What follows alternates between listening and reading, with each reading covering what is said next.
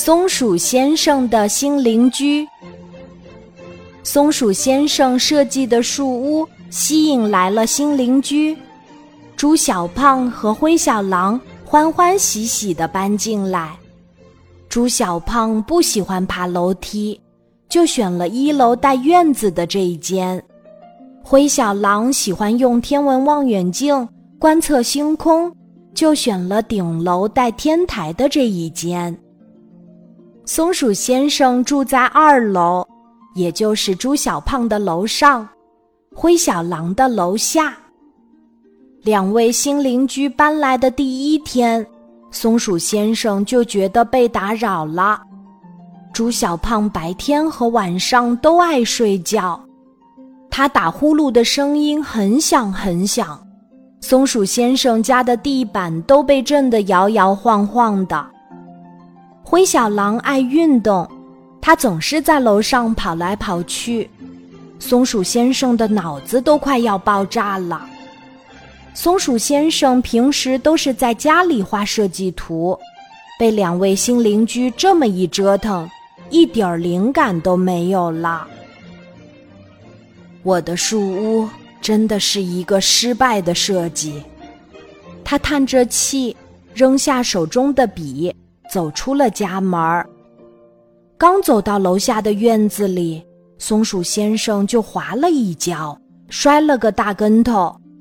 他一抬头，看到住在顶楼的灰小狼正在晾晒衣服呢，湿乎乎的衣服一直往下滴水。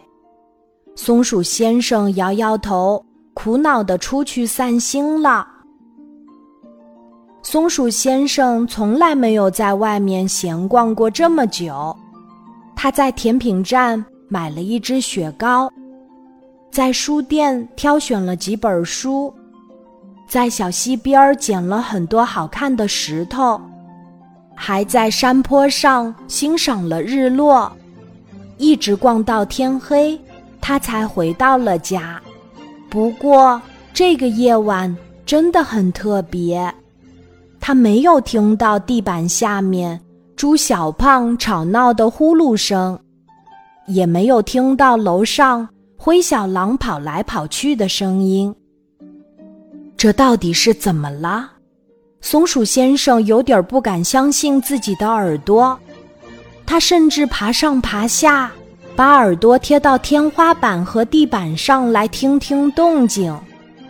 他也为自己这滑稽的行为感到好笑。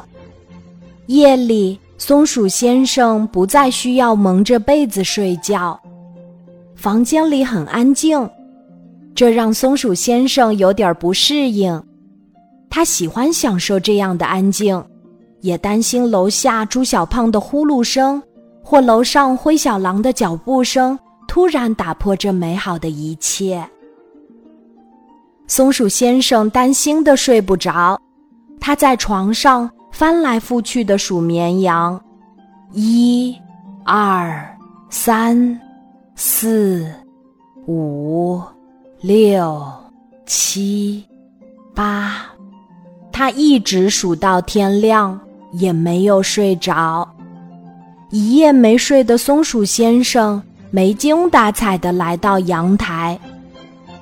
让他惊奇的一幕发生了，在一楼院子里跑来跑去做运动的，竟然是灰小狼。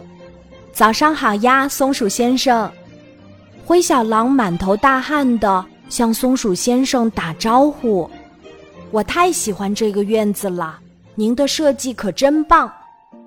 啊，灰小狼，你这么大声说话。会不会吵醒正在睡懒觉的胖小猪？松鼠先生可不希望他们俩为这事儿吵起来。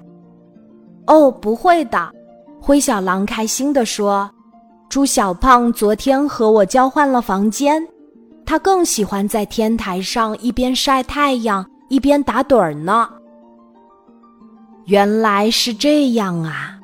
松鼠先生恍然大悟。开心的合不拢嘴呢。